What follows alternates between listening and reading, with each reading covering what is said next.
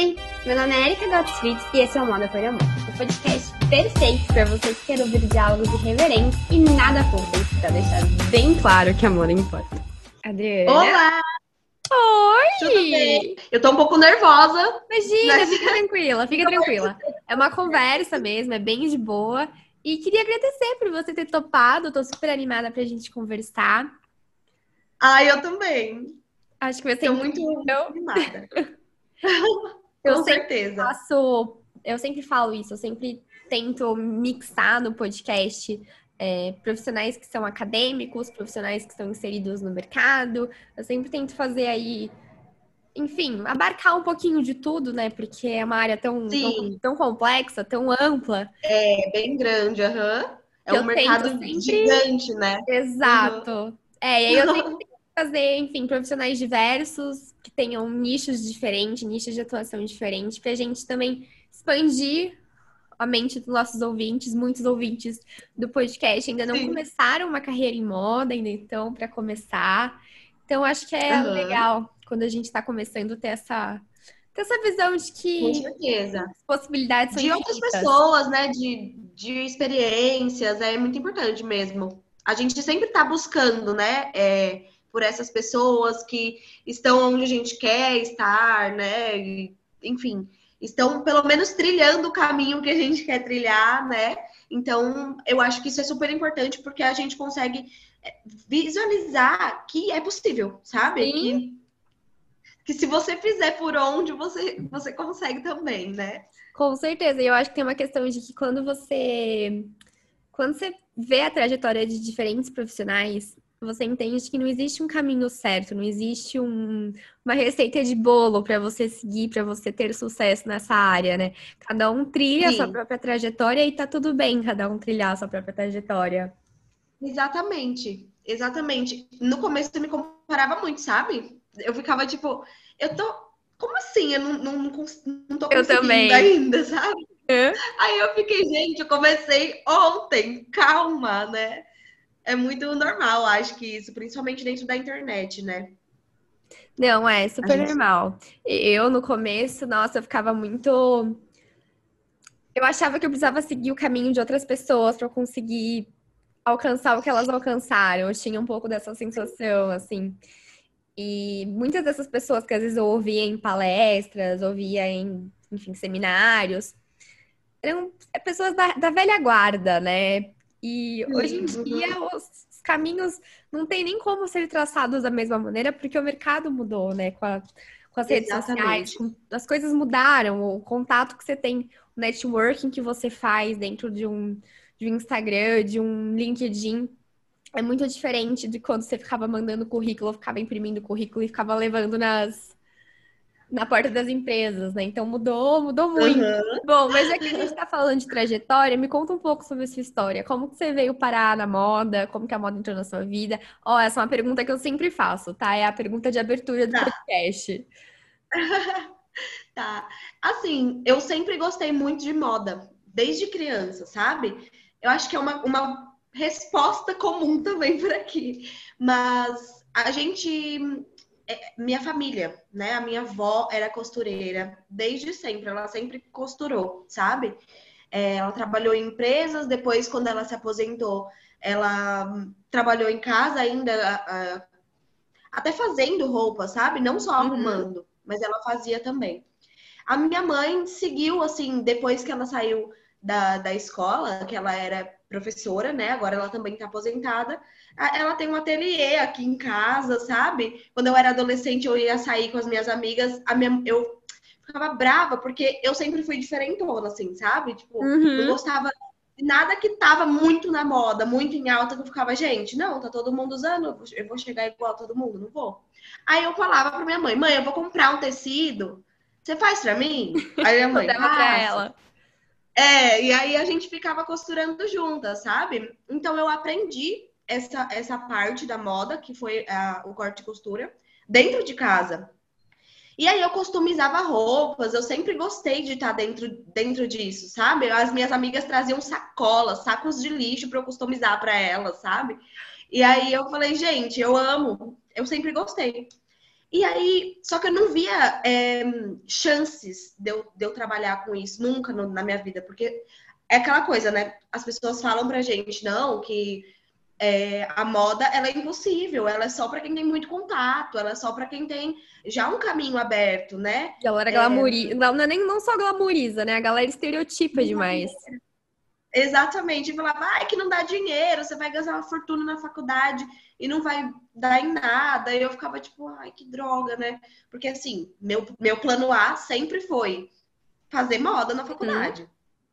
E aí chegou nessa época de escolher um curso, foi um banho de água fria, porque meus pais falavam assim, não, nada a ver, não vai fazer isso. Eu não vou, eu não vou falar pra você fazer moda, né?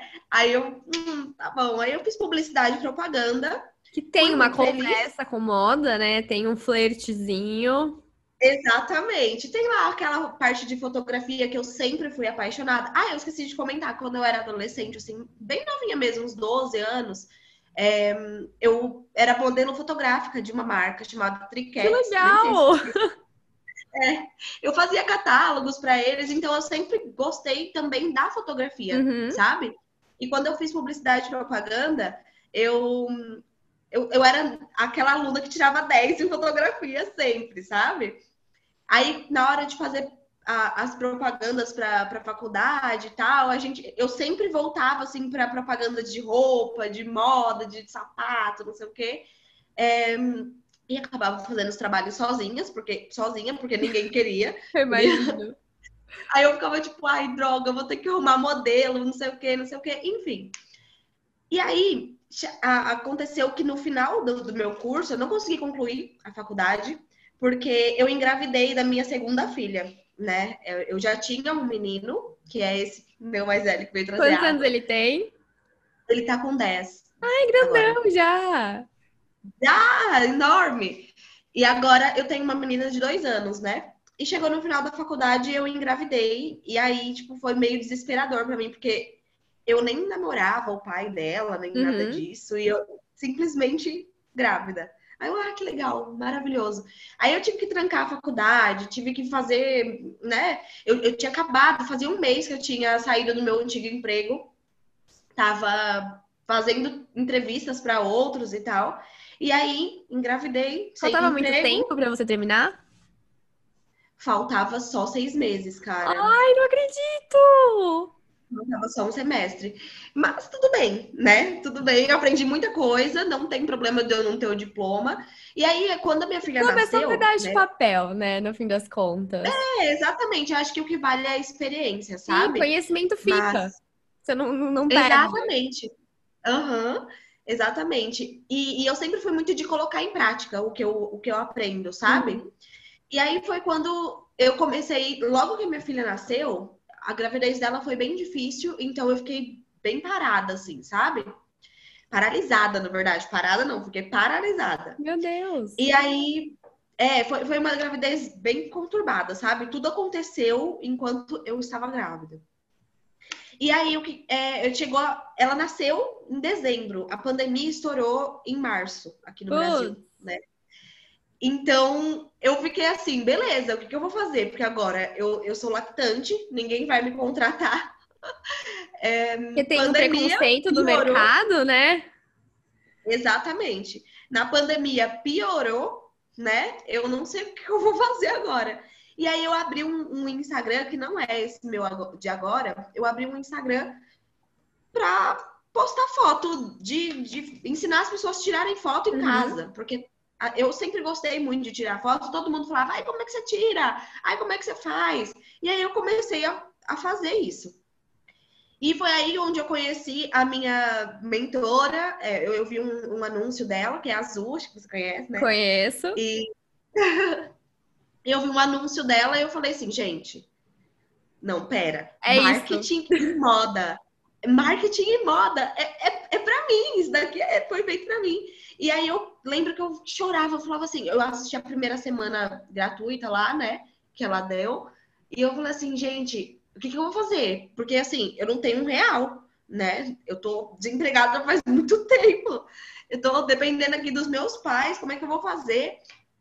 E aí eu acabei pedindo emprestado para os meus pais. Falei, pai, ó, é o seguinte, é o curso da minha vida. ele fala é comigo, entendeu? É isso que eu quero. E aí ele falou assim: tá bom, não tem problema. Quando você começar a ganhar dinheiro, você vai me pagando. A gente dividiu em 12 vezes uma parte, outra parte eu dividi em mais três vezes no boleto. Foi assim, luta. E aí foi quando eu comecei. Eu abri esse novo Instagram e aí eu comecei a postar. Já tive cliente no segundo mês, não tinha nem terminado de assistir Uau! o curso. E aí eu já paguei meu pai à vista, assim, já, já dei tudo para ele, para ele pagando as parcelas. E deu certo. E agora tô aqui. É isso. E, inclusive, agora eu trabalho com a Azul, né? Eu trabalho dentro da equipe da Azul hoje em dia. Não sabia, que demais! É. é. Inclusive, eu vou conversar com ela na segunda. A gente tá num. Nossas agendas não conversam. A gente tá num marca, desmarca, marca, desmarca, marca, desmarca esse podcast com ela, ó. Faz uns uhum. dois meses. Nossa agenda nunca dá certo, mas segunda-feira vai que bom. Vai sim. Eu, eu quero ver, tá? Depois. Com Vocês certeza, eu te mando o link. Tá? Com certeza. Tá. Bom, e quanto ao trabalho que você realiza hoje no Instagram, no Instagram que você realiza hoje? Como que surgiu? Como que foi a escolha do nicho, a escolha de é isso que eu vou fazer? Então, dentro desse, dessa, dessa formação, né, que é a da Azul, já é muito voltado para lojas, sabe? Ah, é, eu sabia a forma... que era bem nichado para lojas. É, assim, você tem, a, você tem como adaptar para outros nichos dentro de uhum. moda, beleza e lifestyle, né? Mas a grande maioria dos conteúdos, assim, eu diria uns 70% dos conteúdos, são voltados para você é, gerenciar os, os, perfis de lojas de moda, né? Lojas Mas... de roupa, de sapato, de acessório. Então, é, é você já está meio que encaminhada para isso, uhum. sabe? Então já tem tudo lá bem mastigado. E aí eu falei assim, ah, eu acho que é uma boa, porque loja de moda é o que mais tem. É o que mais tem, é loja o que mais de roupa é o que mais tem, né? né? Exatamente. Principalmente assim, depois da pandemia que começaram a abrir umas lojas só online, sabe? De pessoas que sempre tiveram esse sonho e não tinha capital suficiente para abrir uma loja física. Não só capital, aí, né? Tipo... Antes tinha o estereótipo de que você precisava ter uma loja física, você precisava ter o se fosse um estoque, você precisava ter algo físico, né? E hoje em dia Exato. facilitou muito. Foi desconstruído, né? Foi desconstruído, é, exatamente. Mas aí, aí foi isso, sabe? É, quando eu comecei, eu comecei com uma loja multimarcas uhum. e, e, ainda era feminino, masculino e infantil. Eu tinha muita dificuldade com isso. Porque eu falava, gente, não dá para mim trabalhar com masculino e infantil. Eu sou mãe, eu sou, mas sabe? Não é isso que eu quero, não. Uhum. Foi o meu primeiro cliente. E aí depois já comecei a me posicionar para lojas de moda feminina. Sempre. Então, assim, não importa se é beachwear, se é acessório, se é bolsa, sapato o que seja. Mas eu gosto de falar com mulheres, assim, porque eu sou uma, uma grande consumidora, sabe? Não que eu uhum. seja consumista, mas é, eu tô sempre alerta no que tá acontecendo dentro dessa moda feminina. Então foi aí onde eu acabei subnichando o, o, o meu conteúdo, né? E é aquilo, quando você tem muito bem quem você quer atender, quem que você quer que seja seu cliente, você consegue atrair o que você deseja, né? Você não. Exato você fala direto, né? Você, você fala com aquela pessoa. Assim como, por exemplo, o anúncio da Azul fez muito sentido para mim. Pra você. Tem uma persona muito definida, né? Pessoas que são apaixonadas por moda. E assim, e nunca conseguiram trabalhar nessa área. Então, tudo que ela falava fazia sentido para mim. Hoje eu consigo falar muita coisa que fazem sentido para o lojista. Até algumas nomenclaturas, sabe? É, uhum. é, sobre cava bem, esse tipo de coisa. Muita gente que não é lojista fala: o que, que é isso? Mas você estudando esse público, você consegue entender como é que funciona dentro de um negócio, dentro de uma loja, né? Enfim, e aí você vai não sei, nem, você, é, você vira um camaleão dentro. Você vira um camaleão, não, é, eu entendo. E eu vi que você se, você se classifica, você se intitula como uma mentora de conteúdo visual de moda. Para nossos ouvintes, como que você explicaria o seu trabalho? Como que você explica o que você faz no seu dia a dia? Bom, é, é o seguinte, na verdade, o meu trabalho completo, ele é Que nunca é uma coisa só... só, né? Trabalhar com redes sociais Isso. não é fácil. Exatamente.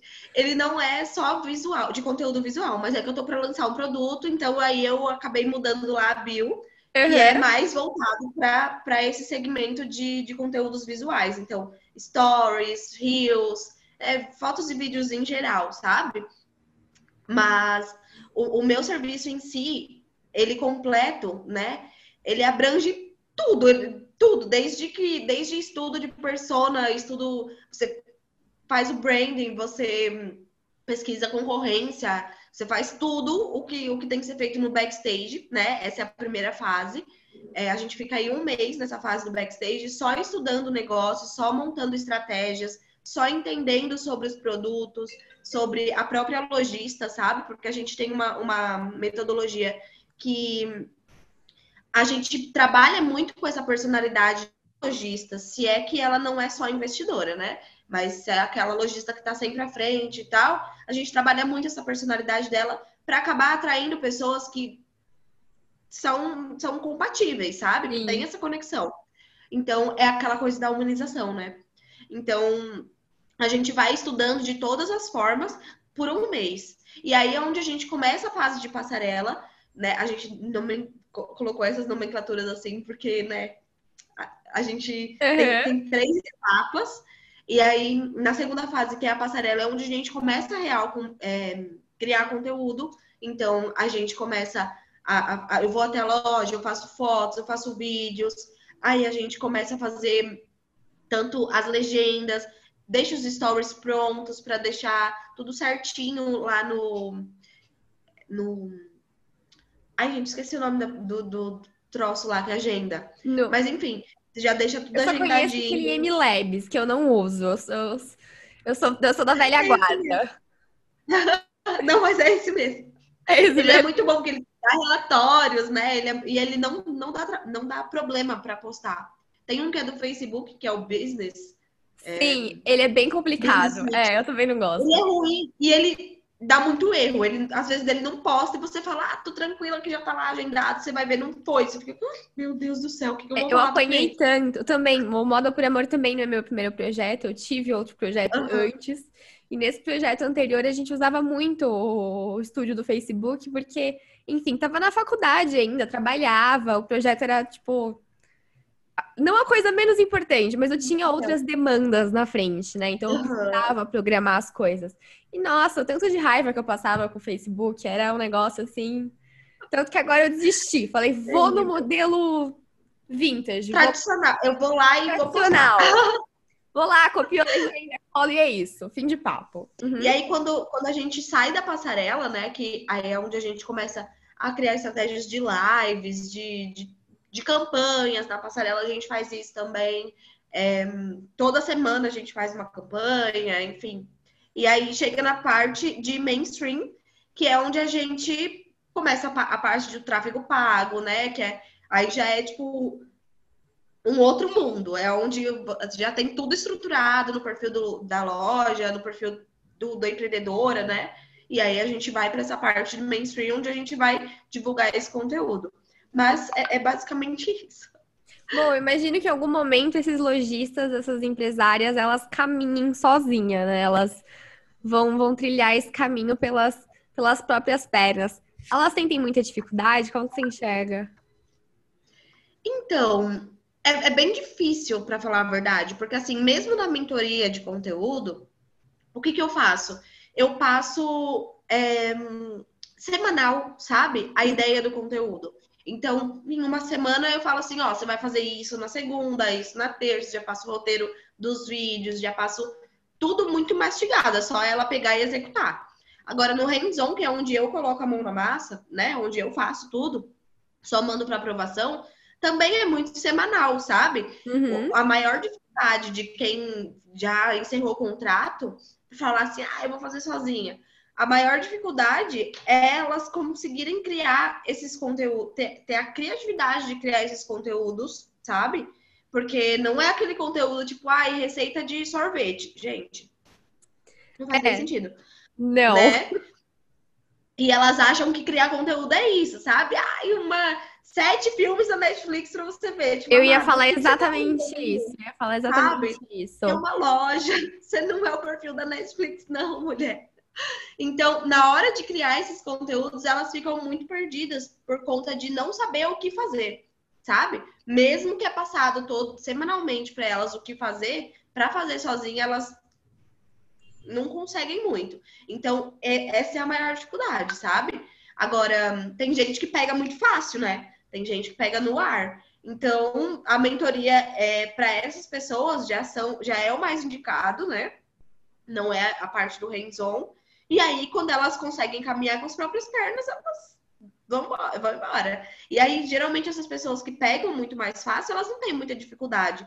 Aí já vem a parte das fotos. Se elas não estão fazendo sozinhas e precisam fazer, elas não têm essa, esse, esse jogo de, de, de, entender que, pô, sua cliente não é modelo, então você não pode mandar ela fazer umas poses, tipo, nada a ver, sabe? Porque uhum. vai sair uma bosta na hora Sim. de criar campanha também, porque as campanhas elas demandam muito de mínimos detalhes é, estratégicos, sabe? Então, geralmente são essas as maiores dificuldades. Caso Não, elas queiram. É muito difícil é, eles encerrarem o contrato, sabe? É muito difícil. Daí, eu, só esse primeiro cliente que foi eu que demiti ele, porque eu não, não me adaptei. O santo não bateu? É, não, não, não deu. Mas depois disso, eu mantive todos os meus clientes, sabe? E a gente não trabalha com muitos. Uhum. Então, é, no máximo cinco aí que a gente consegue atender, porque é um trabalho muito. A gente não é postador. Um já dá né? trabalho, imagina cinco ao mesmo tempo.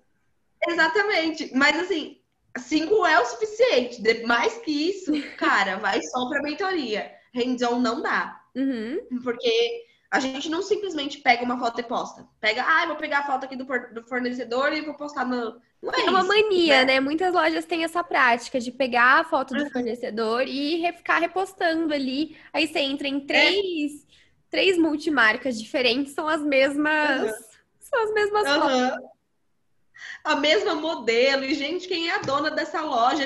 E no feed da mesma coisa dos stories, aí você fica, meu Deus do céu. Não comunica nada mas, no fim, né? Ou melhor, comunica, porque tudo comunica, mas não comunica o que deveria estar tá comunicando. Comunica uma preguiça, comunica uma, um amadorismo, isso que comunica. Com certeza. E esse negócio que você falou do Netflix é muito engraçado, né? Porque hoje em dia a gente vive aí nessa, nesse momento de marketing de conteúdo, né? Tudo é conteúdo. Vender hoje em dia é você produzir conteúdo. Então, mas eu acho que existe uma uma confusão de muita gente sobre que conteúdo de fato eu posso estar tá produzindo que conversa de, de verdade com o que eu vendo, porque eu imagino que deva ser, deva ser difícil para quem teve loja há, sei lá, 30, 40 anos, agora ter que estar tá aí com a Web 2, entrando nas mídias sociais de forma, vamos ser sinceras, né, forçadas, porque ninguém hoje em dia vive fora da, das redes sociais. Inclusive, tem uma Exatamente. frase, eu acho que do Bill Gates, que ele fala assim: é, no futuro vão existir só do, dois tipos de negócios, os que estão na internet e os que não existem mais. Eu achei. Exatamente. Eu sempre falo, gente, se vocês não têm um, um, um arroba, seu CNPJ já era. Já né? era. Acabou. Como é que você vai ser encontrado, gente? Pelo amor de Deus, as pessoas não vão ficar passeando nos bairros procurando uma loja, não, né? tem que estar tá aqui, tem que ter um, um, cadastro no Google, tem que ter um, negócio aí, gente. Não, e se é você tem loja física, por favor, esteja no Google, né? Quando você pesquisa a loja, com endereço, é pelo amor de Deus. É o mínimo. É o mínimo. Tem um site, sei lá, mesmo que for um catálogo digital, não precisa ser um site lá elaborado, todo estruturado. Hum. Mas, cara, facilita a vida desse cliente. Ele vai.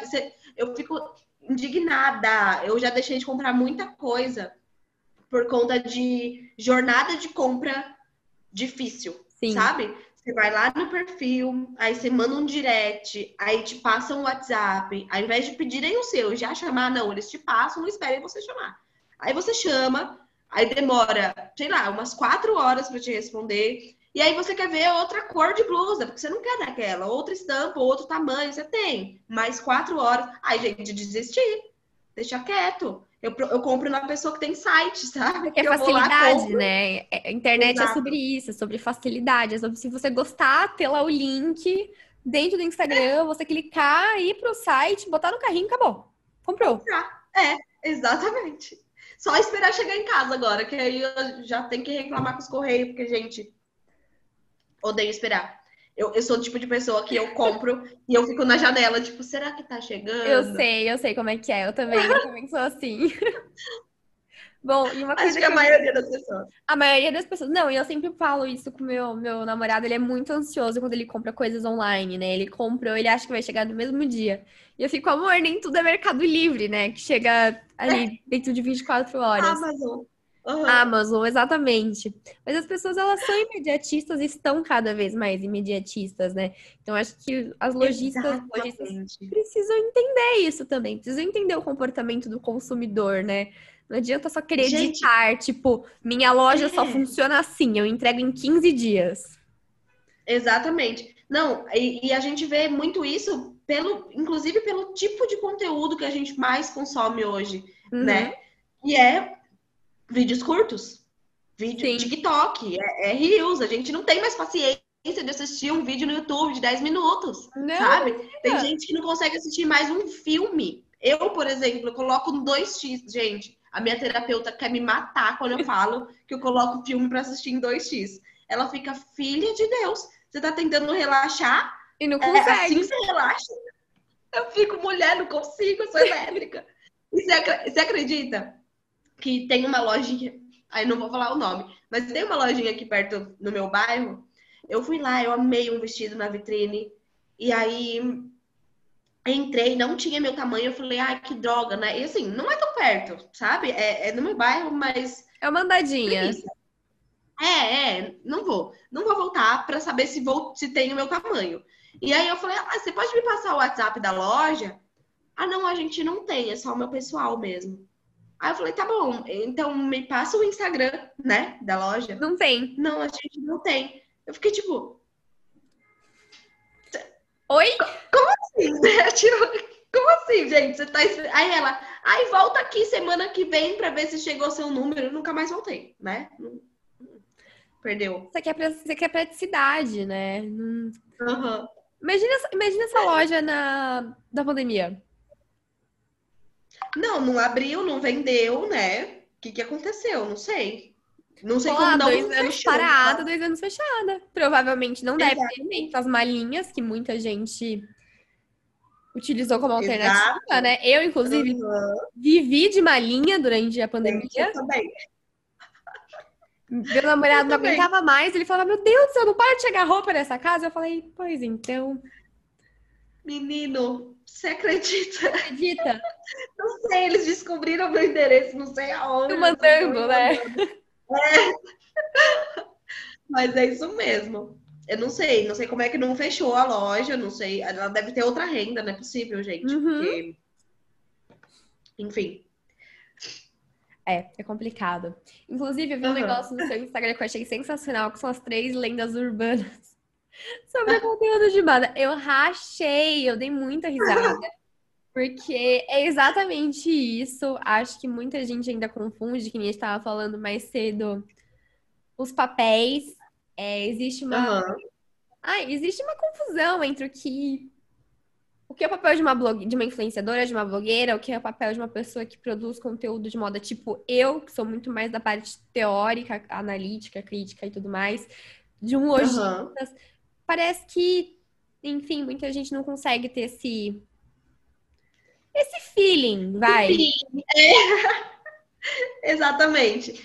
É, as pessoas elas tendem também a confundir, além de os papéis das pessoas, sabe? Tipo, a, a influencer ela não é só vendedora, tá? É, não. Né? E assim, a social media não tem função de estar tá vendendo para você, ela tá impulso, ela marketing, gente, não é venda, tá? É, posicionamento não é branding, sabe? Uhum. É, as pessoas têm muito isso dentro de uma caixa, achando que é tipo assim, é, é vamos lá, produzir conteúdos para mídias digitais, pegaram todos os todas as, as, diversas áreas que existem dentro disso, todas as diversas tarefas, as diversas profissões, pegaram, colocaram dentro de uma caixinha e falaram: quero um profissional que faça tudo isso. Isso, exato. E não existe. e esse profissional sou eu, mas tô brincando. É, esse, a, a, gente faz, mas eu gosto muito de explicar para o cliente, sabe? Que, tipo, cara, não é assim, tá? Uma coisa é uma coisa, outra coisa é outra coisa. E tudo é teste, gente. Pelo amor de Deus, não é a primeira vez que você vai fazer um troço que, que vai dar certo também, sabe? Ainda mais que esse algoritmo maluco, né? Que cada hora Exatamente. pede uma coisa da gente. Aham, uhum, exatamente. E assim, conteúdo. É, você estava falando de conteúdo. Outra coisa que eu sempre falo, assim, para as pessoas que conversam comigo sobre isso, é que, assim, gente, conteúdo de valor é o conteúdo que bota dinheiro, valor no seu bolso. Dinheiro no seu bolso. Isso é conteúdo de valor, não é você ficar ensinando a pessoa, porque, sinceramente, se você vende um serviço, eu tenho uma, uma amiga que é maquiadora. E, e ela, o, o feed dela antes era tipo só ensinando a entender qual é a cor da base, ensinando como colocar cílios postiço, live de como fazer delineado. Você fala, meu amor, se você está ensinando o seu cliente a fazer o que você faz, por que, que ele vai te contratar? Exatamente. Né? vai pagar o seu serviço. Isso não é conteúdo de valor, você está tirando valor do seu bolso, uhum. né? Ah, então o que é para fazer? É só você gerar insight, gerar desejo, gerar conexão. Vai, vai só, só botando o dedinho na ferida. E aí você fala assim, para curar essa ferida, tá aqui eu maravilhosa. É assim, sabe? Não, você apresenta não é o problema e é a solução. É basicamente isso. Exatamente, exatamente. E isso é muito confuso na cabeça das pessoas, sabe? Não, total. Dá muito pra perceber. Uhum. Total. E acho que sei lá, existe uma saturação não negativa, uma saturação de que, imagina, o tanto de loja que existe no offline, hoje em dia existe no online. Uhum. A gente que trabalha com moda é muito engraçado, às vezes eu me sinto muito saturada, mas eu tô saturada porque eu tô dentro de um nicho, né? E não significa o nicho uhum. saturado, mas eu estou ali envolta naquele, enfim, naquele cenário, naquela, naquele maré uhum. de, de lojas e tudo mais. Mas eu acho que existe uma dificuldade também das pessoas é, buscarem por uma diferenciação. E aí, eu queria saber o que, que você pensa sobre essa homogeneização do conteúdo de moda. Estrategicamente, o que, que é melhor? A gente seguir uma tendência de conteúdo, a gente nadar contra a maré, a gente fazer o que está todo mundo fazendo. O que, que estrategicamente é melhor para essa galera que tem loja? Então, é, eu acho que nadar com a maré e contra a maré são duas burrices, sabe? Uhum. Eu acho que você tem que ver o que, que é, para onde que para onde que tá indo esse conteúdo, esse tipo de conteúdo, sabe? É você ter um olhar mais visionário de tipo assim, cara, tá todo mundo consumindo mais vídeo. Por que que eu vou ficar insistindo em fazer só carrossel, uhum. sabe? É tipo você ter esse olhar, entendeu? De, de ver para onde que as pessoas estão indo, qual que vai ser a próxima. Porque quando alguém lançar a próxima, você só vai ser mais um fazendo igual. Entende? Então, acho que a sacada é essa. Mas é difícil você ser visionário num, num, num lugar onde tudo muda muito rápido. Muda. Entende? E, é, e é aquela coisa, tipo, não, nada se cria, tudo se copia. Então, fazer um compilado de tudo que tá dando certo para você, com a sua personalidade, com a sua essência, com o seu jeitinho de fazer, seu tempero, né? Fazer o diferencial. Fazer outra coisa que não seja aquilo. Tipo, arrume-se comigo no TikTok. Ninguém tá todo mundo mais. Fazendo. É, e tipo, gente, vamos lá, né? Parece que ninguém mais tem criatividade, só faz isso. O fashion TikTok é get ready é with me. É isso, é só isso. É, e unboxing. Gente, vamos lá, vamos ver o que que dá certo. As pessoas gostam de ver o que você comprou e gostam de ver você se arrumar. Pensa aí num match disso tudo, de um, um jeito novo de apresentar esse conteúdo, sabe? É, é, sentar o bumbum na cadeira, e porque assim, as pessoas esperam muito que caia no colo, sabe? A ideia. Sim. As pessoas não, não têm não pesquisam referências, não pesquisam é, tendências, não pesquisam, só, só fica esperando a tendência chegar. Quando um outro Instagram fala sobre essa tendência, aí a pessoa, é, aí a pessoa é, sabe? Não é isso. É você entender, tipo, beleza, os dancinhos de, de as dancinhas estão em alta, mas é a sua cara. Você vende. Que faz sentido vende? pro que você tá vendendo? Faz sentido pro seu público? Você vende. Você vende para jovens senhoras de. E, e da, evangélicas. Uma, uma moda. É, como chama? Moda religiosa, né? Religiosa. Você vai fazer dancinha? Não, se eu fizer dancinha pra minha avó, minha, minha, começa que minha avó não tem TikTok. Entendeu? Veja onde está seu público. Onde que tá essas jovens senhoras no Facebook, cara? Elas estão lá, você não usa, mas elas usam. É aquele negócio, não sei se você viu uma entrevista da Adele, não sei se foi no início desse ano, final do ano passado, que estavam perguntando para ela, né, que agora, enfim, os novos artistas crescem, ganham notoriedade porque fazem música e viralizam no TikTok, né? Fazem música pensando nos vídeos do TikTok.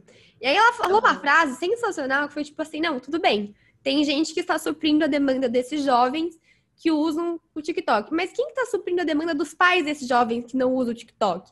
E ela falou: vou fazer música para eles, vou continuar fazendo músicas para eles. Então é entender também, né, dentro dessa maré de possibilidades, o que, que faz sentido, o que, que não faz, o que, que faz parte da sua estratégia, o que, que você está fazendo só por, enfim, seguir a boiada. Para né? viralizar. Né? Para viralizar, exatamente.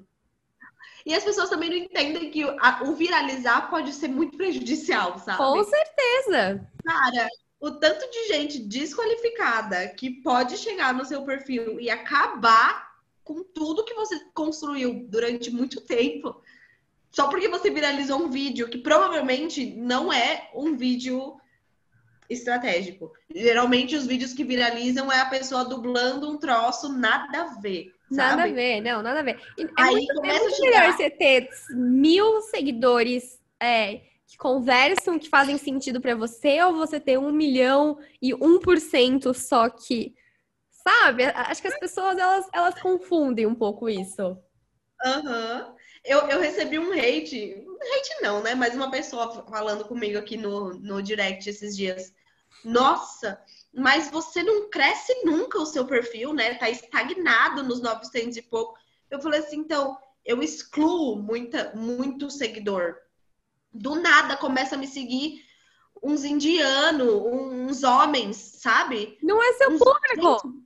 Não quero homem no meu perfil. Para de me seguir, eu não quero. Uhum. E aí eu vou lá e eu excluo o seguidor. Eu fico, não, eu não quero essa pessoa me seguindo. E é por isso que eu fico, às vezes, estagnada ali, porque, gente, não é que eu tô estagnada, é que eu tô qualificando o meu público. Eu quero esse, esse tipo de pessoa aqui. Com certeza. E faz sabe? muito mais sentido, às vezes, você ter um perfil, aspas, pequeno, que tá em crescimento e converter, conseguir converter em venda, ter uma porcentagem de conversão alta, uma conver... do que você ter muita gente te seguindo e aquilo não converter em venda, né? Inclusive, há uns anos atrás, isso acabou virando papo entre as influenciadoras. Não sei se você lembra. Foi quando surgiu uhum. toda aquele, aquele coisa de micro-influenciadoras que convertiam muito mais do que as grandes. Sim, exatamente. Por quê? Porque a grande maioria do seu público, às vezes, quando você tem um público muito grande, sabe? E na época, as influenciadoras era, elas eram muito padronizadas, né? Quando, quando começou essa, essa era de influencers. Elas eram Parece que foi ontem, mas já faz uns 12 anos. É, exatamente. E elas eram tipo assim: ah, tá. Então ela é rica, ela é magra, ela é não sei o quê, não sei o quê. Beleza. Essas pessoas te seguem porque você é bonita, porque você tira foto bonita, porque você tem a vida que ela gostaria de ter. Não necessariamente porque você traz confiança suficiente para vender algo para ela, sabe? Então, e outra, eu lembro que nessa época também existia muito grupo de engajamento. Você lembra disso? No Facebook? Aqueles grupos. Não, no Instagram. Não, no Instagram eu nunca conheci. Eu, eu no, no, Facebook tô, tô até hoje, nos grupos de engajamento. Aham. Uhum. Tem uma. Tinha muito. É, é, para essas é, influencers, né? Ter a notoriedade das marcas, elas ficavam lá nos grupos e, tipo assim, eu entrei num grupo uma vez pra Gente, ver. eu não sabia que teve a fase do Instagram com grupo de, de É, engajamento. Nossa, muito. Tinha muito isso. E aí elas ficavam assim, olha, a gente se segue pra gente ter mais seguidores, a gente se curte, se comenta, pra gente ter é, métrica pra apresentar no nosso Media Kit. Sabe? Pra gente ter esse engajamento, pra gente, quando a gente for apresentar pras marcas, a gente mostrar. E, cara, a outra influenciadora vai comprar? Não vai. Vai comprar. Ela só quer seu like de volta.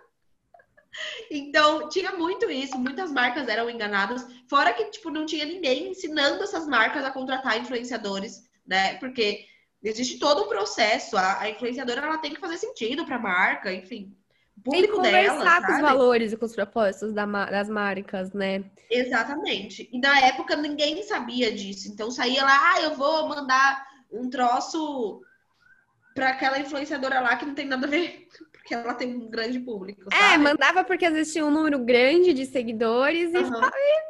enfim, era lá mais um na pilha de trocentos e quarenta e cinco outros recebidos, né? E às vezes nem mostrava, né? Isso que era frustrante.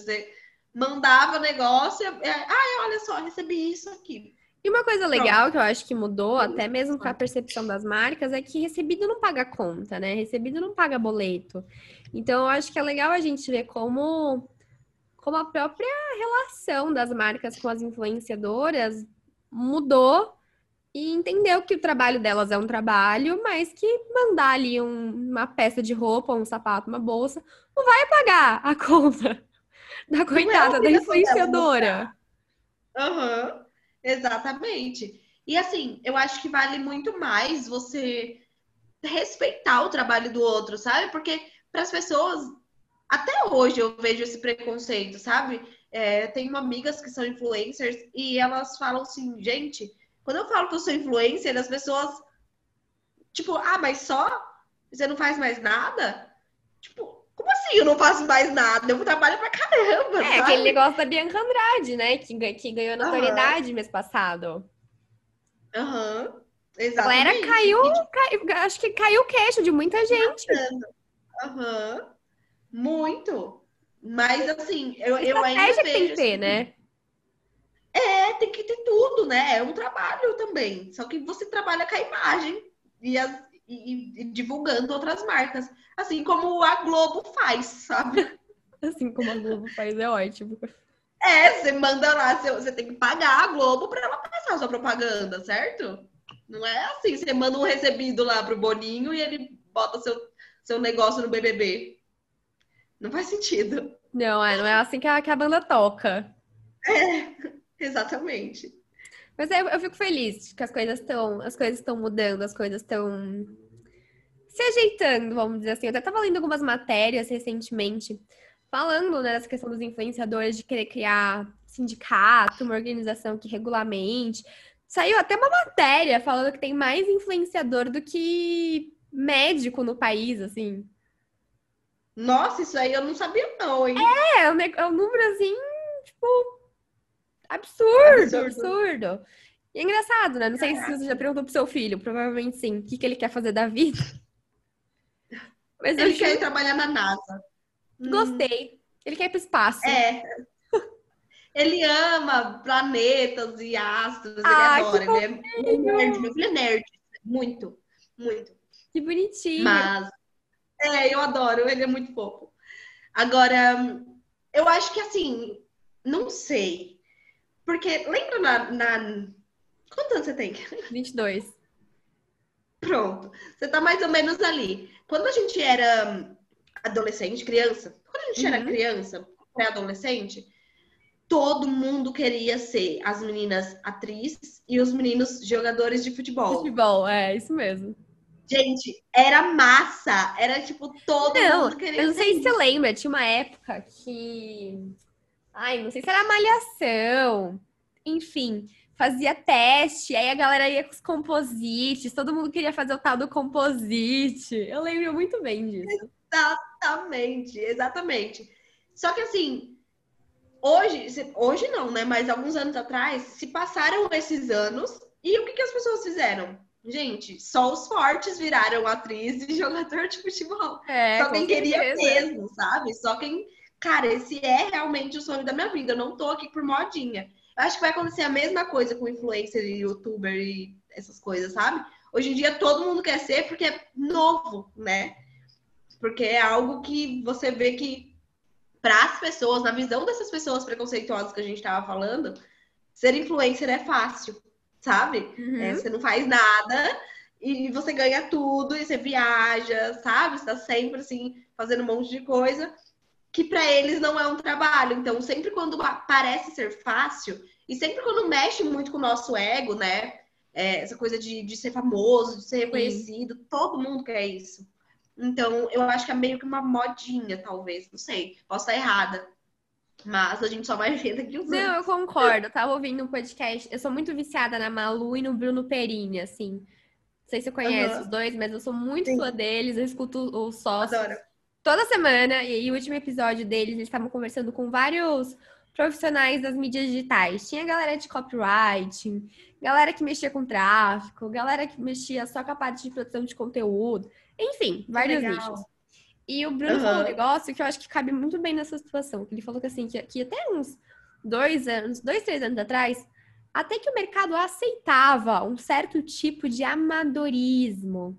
Quando a gente começava com uma marca né, na, na, internet, quando alguém começava com o trabalho de um influenciador. Não sei, às vezes eu vejo ainda grupos de. Tipo, que a gente tá falando, de Facebook, de engajamento, e ainda tem muita coisa com aquele. Com, não sei, o estilo, o visual, a linguagem bem 2012, assim, bem de 10 anos atrás. Linguagens bem, às vezes, amadoras mesmo e tudo mais. E ele falou que, assim, que pode até ser que aceitasse. Hoje em dia, não tá aceitando mais. Porque o que antes parecia ser apenas uma brincadeira, ser apenas um, um hobby, a gente está entendendo que é de fato uma profissão que precisa de estudo, que precisa de estratégia, precisa de posicionamento. Então, Concordo muito com seu ponto. Equipamento. Gente, as pessoas falam, ai, você pode começar com um celular todo cagado. Não pode, não. Uh -uh. Não pode, não, gente. Você pode até começar, mas você não vai crescer.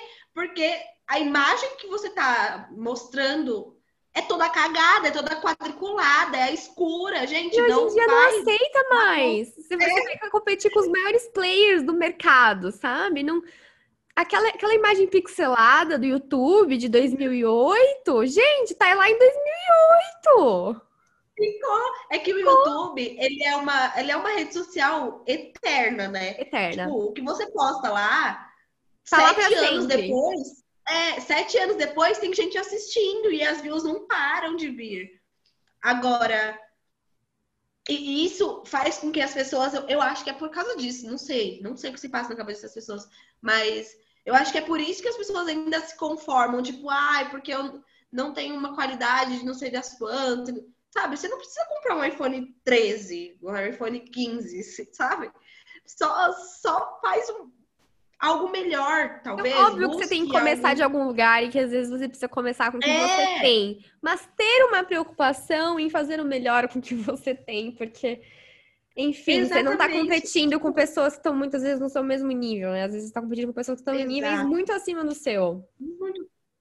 Exatamente. E, tipo, a internet ela é gigante, sabe? Não é tipo, ah, eu tô competindo só com as meninas aqui do meu bairro.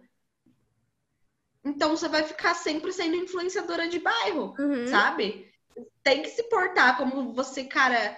Você quer ser o quê? Uma influencer? Geralmente ela é nacional, né? né? O Brasil inteiro, às vezes até mundial, Sim, sabe? Dependendo certeza. da influencer. Então, com quem que você vai. Onde é que você quer chegar? Sabe? E se preocupar com isso, se portar para isso também. Então, é, ter um, um, um profissionalismo de, na produção de conteúdo, na produção das suas fotos, na produção, na, na sua forma de falar, sabe? É, não não que você não deva falar gírias ou que você deva ser uma outra pessoa, não é nada disso. Mas você entender que quando você se trata de marcas, porque as minhas clientes elas recebem muito é, direct, direct de influencer, micro-influencers Pedindo pedindo, pedindo recebido para, ah, eu te divulgo. Gente, que profissionalismo que é esse? Manda um e-mail, sabe? Pede para falar com a, com a responsável do marketing. Faça profissionalmente. Ai, mas eu sou pequena. E daí, cara? Não é desculpa, né? Infelizmente, infelizmente É, não, Tem felizmente. essa informação. Aham. E, e- e é exatamente isso, entendeu? É você parar de achar que as pessoas vão aceitar o seu amadorismo, porque não tem mais.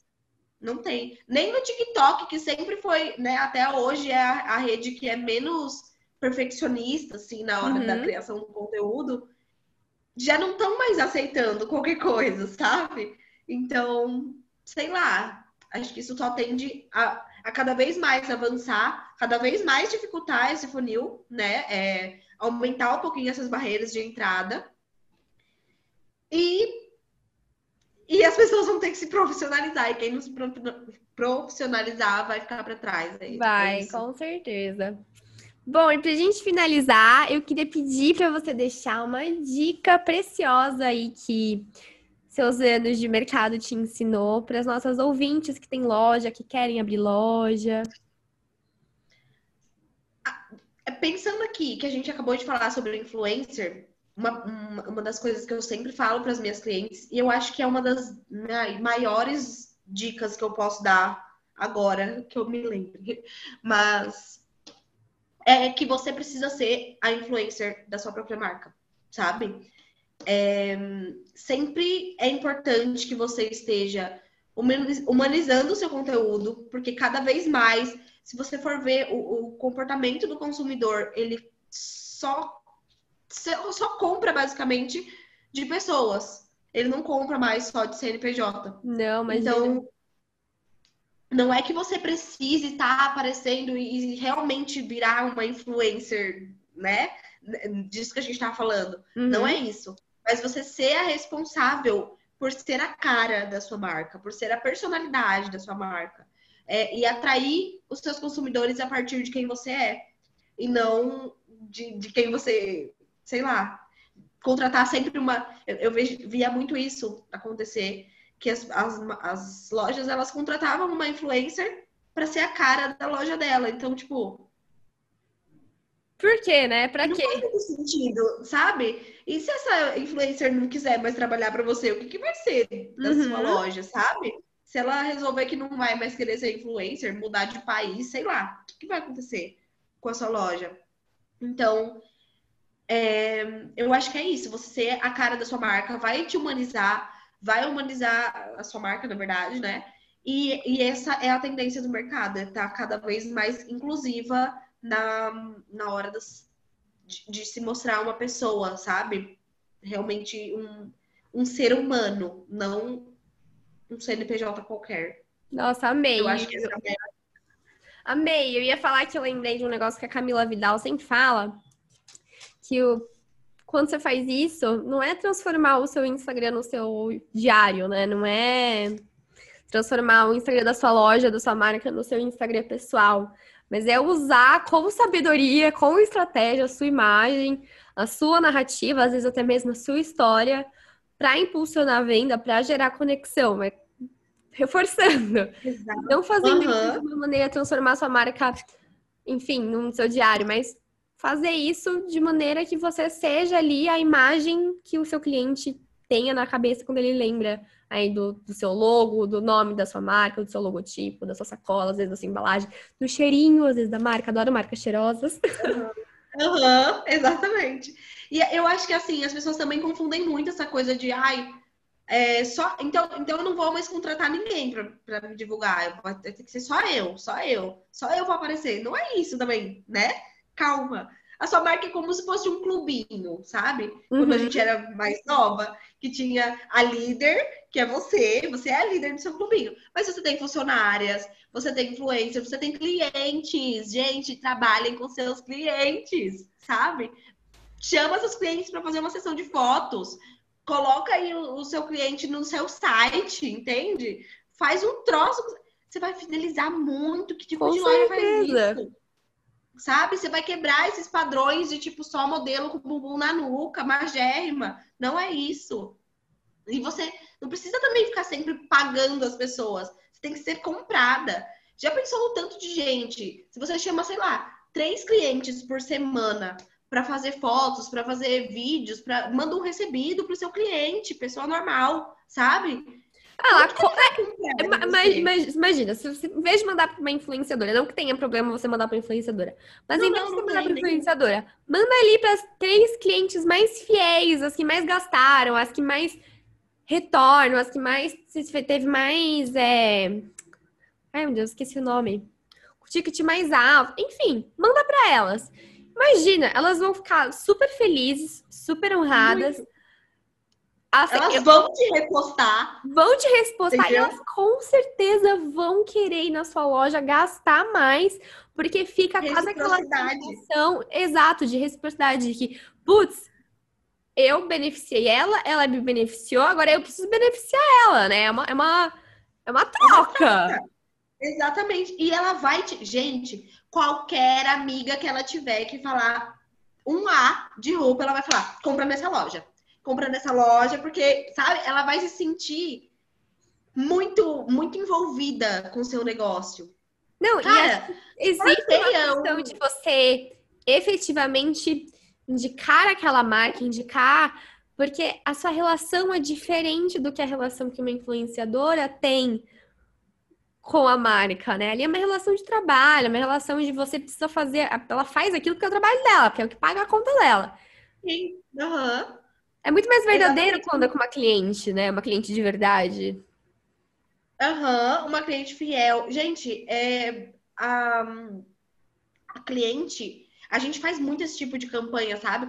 É, ação de chamar clientes para vir dentro da loja. Às vezes a gente faz até um jantar, faz uma reunião de, de ai, todas as minhas clientes que são empreendedoras, vamos dar um workshop aqui para elas, sabe? Tipo, mano, faz umas coisas legais, porque essas pessoas elas nunca vão soltar a sua mão, é sério. Nunca. Isso já cria conteúdo de valor, tá? Porque você tá lá nesse momento, vai ter a sua social media lá gravando, tirando foto, fazendo conteúdos das pessoas usando a sua marca, das pessoas dentro da sua loja, entende? Já é conteúdo, sei lá, para um mês aí que você tem. Com certeza. E você pode estar postando. Manda uma malinha, gente, uma malinha para sua, pra sua seguidora, entende? usa dessa, dessas estratégias e, e humanize sua marca. É isso. Não, perfeito. Dri, arrasou demais! Amei conversar com você, eu amo esse assunto. Ah, eu também. Curto muito, não é meu nicho, mas gosto muito de falar sobre, porque minha mãe tem loja. Então, Ai, que legal! Não sabia disso. Minha mãe tem. Eu não sou muito participativa, porque é em outra cidade. É difícil, eu acho muito difícil produzir conteúdo quando tem loja física, porque dela é só loja física. É, uhum. Estando em outra cidade, né? Já fui muito mais participativa quando eu era mais nova, quando morava lá. Mas eu gosto, uhum. gosto de trocar ideia, conversar para falar para ela e ela falar para as funcionárias dela. Sim, exatamente. Isso é muito bom. Moda, moda em geral, ela, ela encanta, né? Quem encanta. ama, ama. É, e a gente não fala só de roupas, a gente não fala só de tendências, a gente Imagina. ama moda em geral. Sabe? A gente falou aqui uma hora de moda e o que a gente menos falou foi sobre roupa. A gente falou sobre comportamento, é. sobre ser humano, sobre mercado. Uhum, exatamente, porque as pessoas também têm esse estereótipo de ai, moda é pedaço de pano, gente, pelo amor de Deus. Pelo amor de a Deus. Moda é história, a moda é comportamento, a moda é tudo, tudo. Tudo. E quanto mais das pessoas que trabalham com moda, direto ou indiretamente, entenderem isso, melhor para elas. Exato. Exatamente.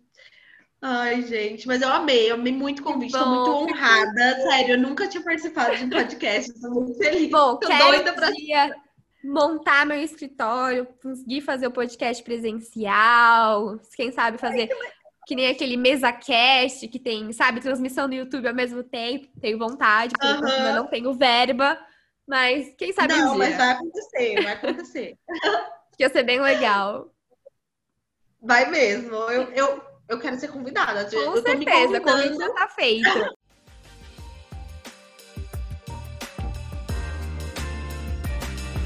Então é isso, maravilhosas. Esse foi o episódio da semana. Vejo vocês na sexta que vem. E não deixem de seguir o arroba do Moda por Amor nas redes sociais.